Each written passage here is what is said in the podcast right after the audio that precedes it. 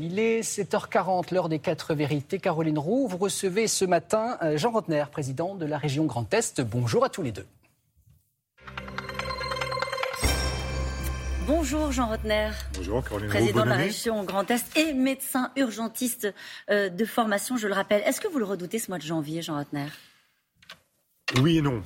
Je ne le redoute pas forcément d'un point de vue euh, épidémiologique, parce que je crois que les conditions sont là aujourd'hui pour que la vaccination puisse encore s'amplifier.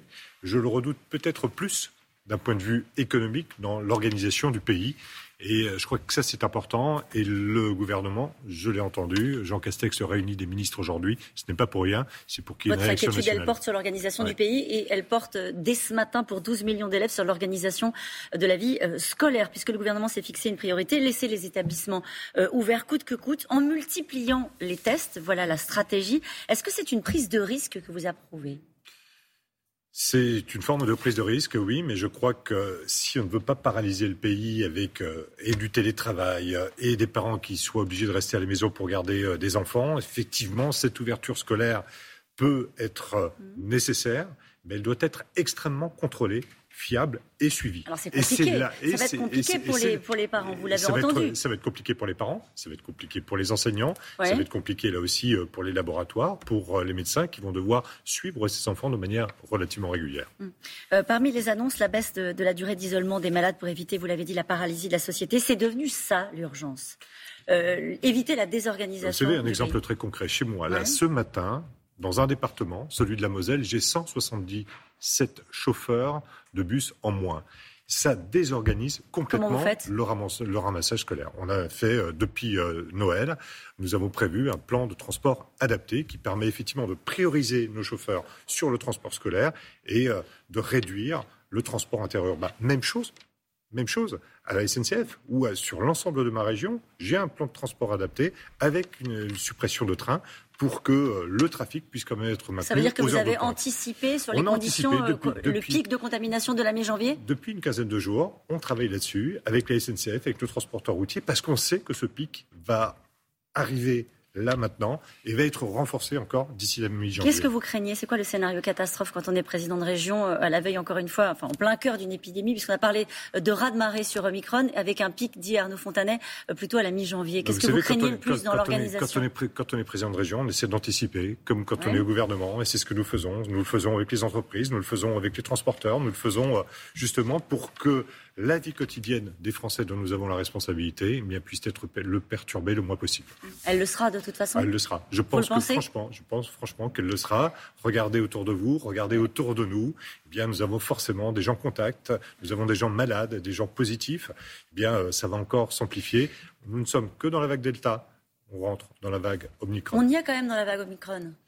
Y est petit à petit, mais on est quand même dans nos hôpitaux. On est essentiellement dans la vague Delta encore. À partir d'aujourd'hui, le télétravail devient obligatoire au moins euh, trois jours par semaine. Est-ce que c'était nécessaire, à vos yeux, de passer par euh, l'instauration d'une amende pour les entreprises qui ne jouent pas le jeu? Je crois que les, les chefs d'entreprise sont responsables. Est-ce qu'il y a nécessité de passer par une amende, par une répression? On est dans un pays où on doit faire un effort collectif. Soyons plus que jamais pédagogues, soyons plus, de- plus que jamais exemplaires. Je suis aussi euh, chef d'entreprise Ouais. d'une entreprise publique, mais là aussi, dès euh, la nouvelle et l'annonce par le Premier ministre, j'ai pris les dispositions pour qu'à l'intérieur de mon administration, le maximum de personnes puissent télétravailler. Il n'y aura pas d'amende?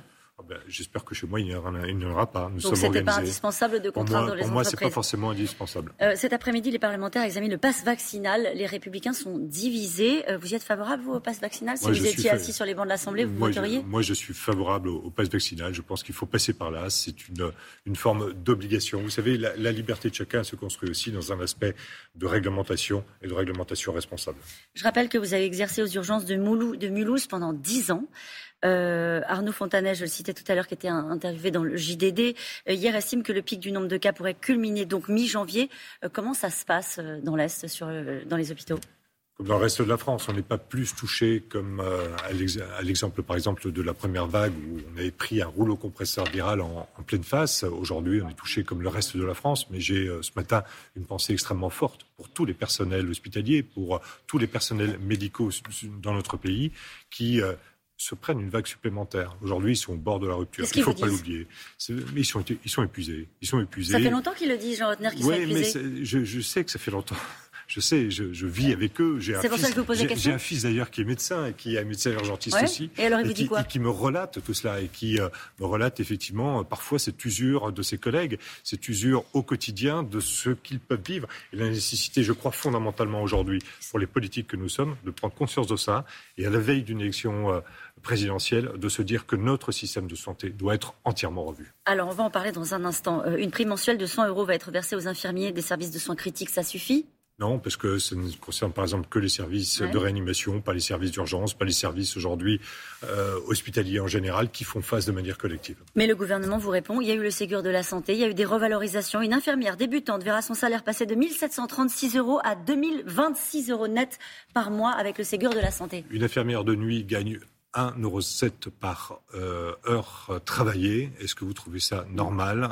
Parce qu'elle travaille de nuit Non, je pense que la revalorisation doit se faire sur l'ensemble d'une carrière. La revalorisation, c'est aussi considérer aujourd'hui ces personnels avec beaucoup plus de confiance, de bienveillance, et en, se disant que l'hôpital, comme la médecine libérale, doivent être considérés par euh, les politiques, par euh, les usagers ou les soignés et par les soignants de manière différente. Je pense qu'il faut aujourd'hui un nouveau pacte social autour de l'hôpital dans ce pays.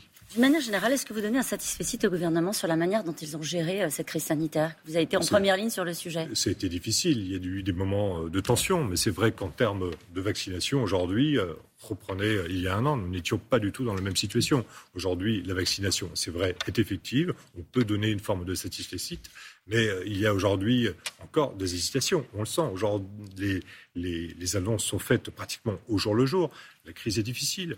Il faut s'adapter, il faut rester extrêmement humble et toujours faire appel à la science et pas forcément aux, soins, au, sensitif. Vous reveniez, vous parliez euh, à l'instant des services publics, euh, de, la nécessité de revaloriser les salaires dans le, secteur de la santé. Dans ce contexte, votre candidate Valérie Pécresse propose pas que les salaires, c'est tout le système qui doit être revu, c'est le fonctionnement de notre système de santé Alors, qui doit on y va. revu. Valérie Pécresse propose de supprimer 150 000 postes de euh, fonctionnaires. Est-ce que vous l'invitez à revenir sur cette proposition? Est-ce que dans ce contexte, ça paraît pas un peu à côté de ce qu'attendent les Français?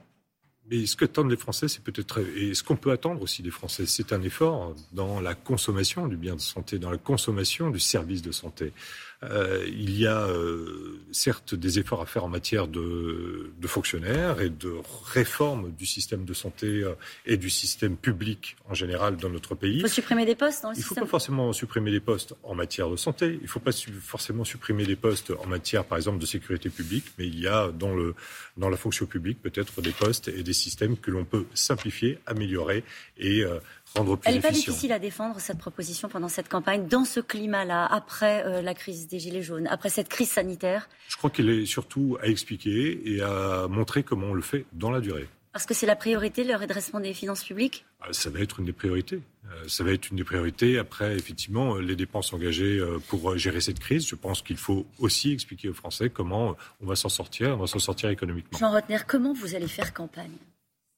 Et comme on le fait, comme je l'ai fait. Comment vous allez faire campagne alors même que Omicron euh, emporte tout, alors même que euh, le débat politique euh, est anesthésié par, par ce que vivent les Français au quotidien, à savoir la gestion de cette pandémie Comment est-ce que j'ai fait campagne pour les, les, régionales? Nous étions exactement dans la même situation. Nous n'avions pas le droit de faire de, de meetings publics et petit à petit la France s'est rouverte et mais nous étions sur le terrain, nous étions en contact, je suis allé écouter, je suis allé entendre, je suis allé expliquer et finalement, ces élections, même avec un taux de participation extrêmement fort, se sont euh, faibles, pardon, se sont, euh, se sont euh, déroulées. Se sont déroulées. C'est ça la vie démocratique. Et aujourd'hui, et vous craignez une participation faible pour cette bah, présidentielle? Il y a forcément, c'est vrai, peut-être un doute de la part des Français. Il y a forcément une participation qui sera peut-être un petit peu plus faible. il, il, nous faut, nous, acteurs politiques, bah, redonner là aussi les perspectives à ce débat public qui ne doit pas être omnibulé par la crise. Alors Valérie Pécresse, elle s'affiche avec ses anciens adversaires encore demain. Elle sera en Seine-Saint-Denis avec euh, un déplacement sur les violences faites aux femmes. On a l'impression qu'elle ne fait pas campagne seule. Euh, en fait, qu'on va voter, euh, qu'elle invite les Français à voter pour une équipe.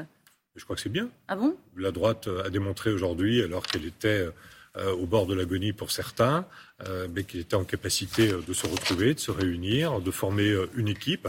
Eh bien, tant mieux. Merci beaucoup, Jean Rotner. Merci à vous. Et belle année encore. Et meilleur vœu à vous aussi. Merci à tous les deux. Bonne journée.